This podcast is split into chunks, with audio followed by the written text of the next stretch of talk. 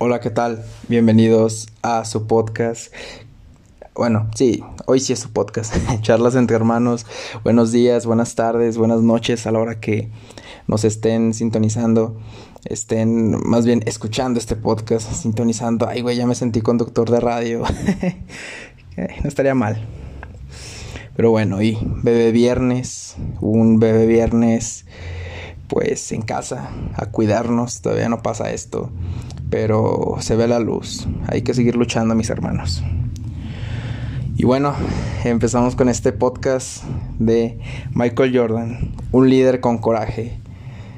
Dios mío, ¿de dónde empiezo?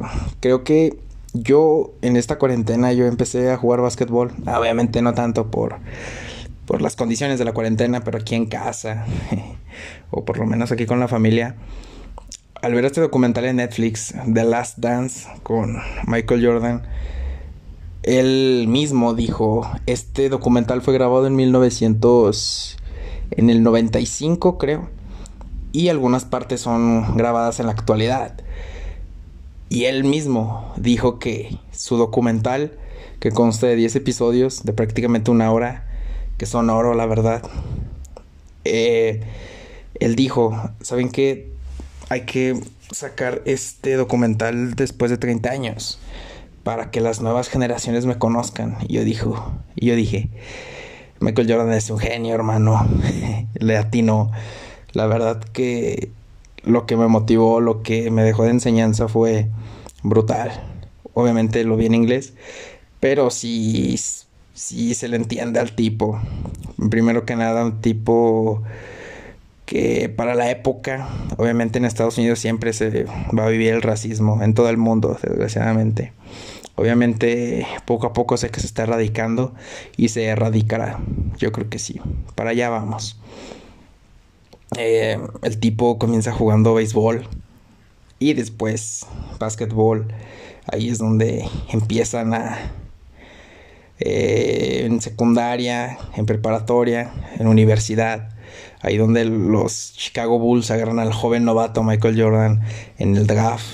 No me acuerdo en qué año, pero estuve viendo que eh, por ahí es, es, Pippen, uno de los del, equipo maravilla de los Chicago Bulls.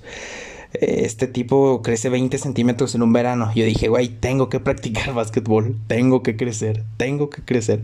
Tengo una obsesión, mis hermanos. Quiero medir por lo menos 1,86. Ahorita mido 1,83 por ahí.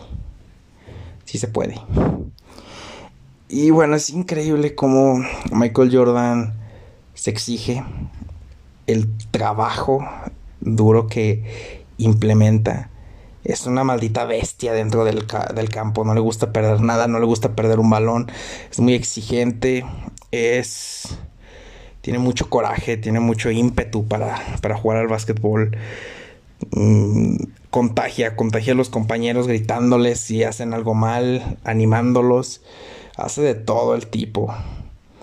Y cuando lo ves, todo lo que entrenaba, todas esas sesiones de, de entrenamientos. Y obviamente él tiene muchas frases que dice, mucha gente ha confiado en mí, en mí para tirar el tiro ganador, pero en mi vida he fallado mil tiros.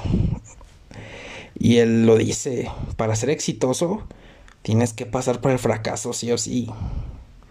Un tipo que a las 3 de la mañana se levantaba a entrenar. Dices, increíble. Eh, ¿Cómo empieza este marketing con, con él? ¿Cómo Nike, Nike sube de exponencialmente con con su marca. Prácticamente él se hace socio, se hace, hace su propia línea de tenis con Nike, que es Jordan, que se, se quedarán sumamente palpados en la historia. Con los Jordan 1, que prácticamente fueron unos Nike diseñados para jugar básquetbol. Esos clásicos rojos de Red Bull, blancos. Vaya, son oro esos sneakers hoy en día. Y dices, pues Michael Jordan en realidad es un tipo muy aguerrido, también tenía muchos problemas, obviamente ex cancha, pero yo creo que no lo hubiera conseguido sin su gran equipo, ¿no? Como Scottie Pippen, un vato que vive dos metros, increíble jugador. Eh, Dennis Rodman, no, ese güey, todo un desmadre, pero eh, esa maña de la defensa que hay que tener jugando básquetbol, ese güey la tenía en su puro esplendor. Si tú me hablas de maña, de jugadas mañosas, defensivas en la NBA o del básquetbol, Dennis Rodman es el primer güey que se me viene a la mente.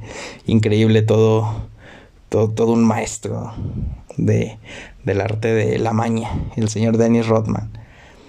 Pero un equipazo, prácticamente eh, un equipazo lo que hace lo que hace Michael Jordan, títulos tras títulos, ganar, ganar, ganar.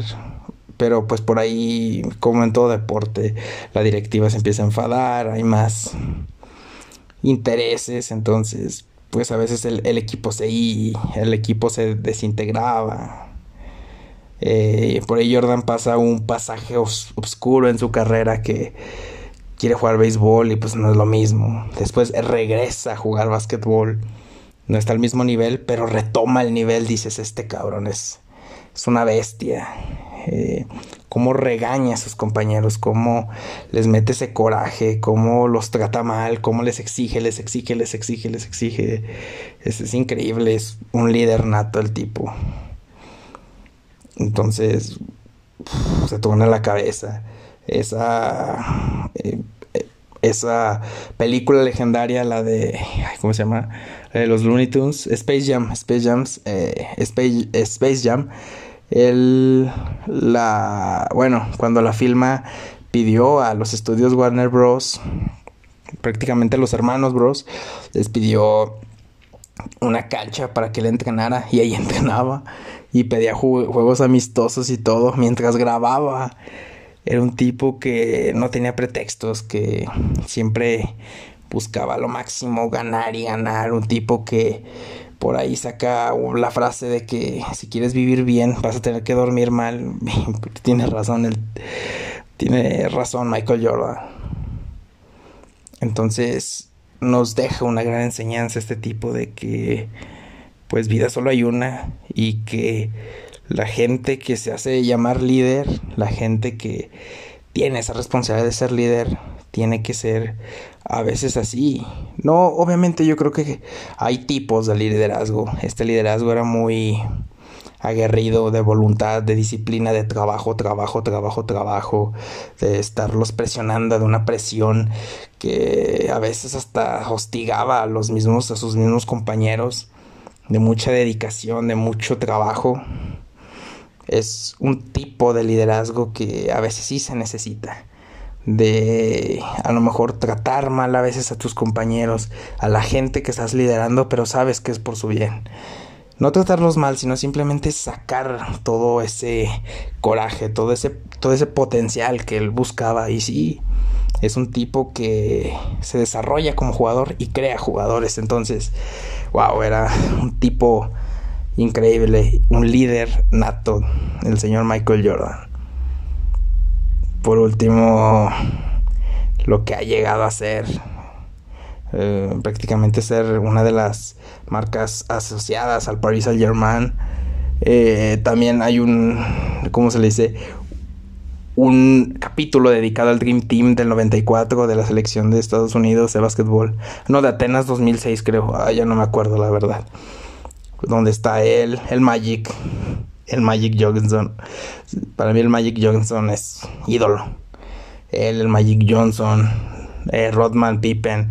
Dices, no, estos güeyes se juntaron las, las estrellas. Imagínate, era el Dream Team. De ahí, de ahí sale ese famoso, el Dream Team. Y sí, hermano, se llevaron los Juegos Olímpicos prácticamente para ellos.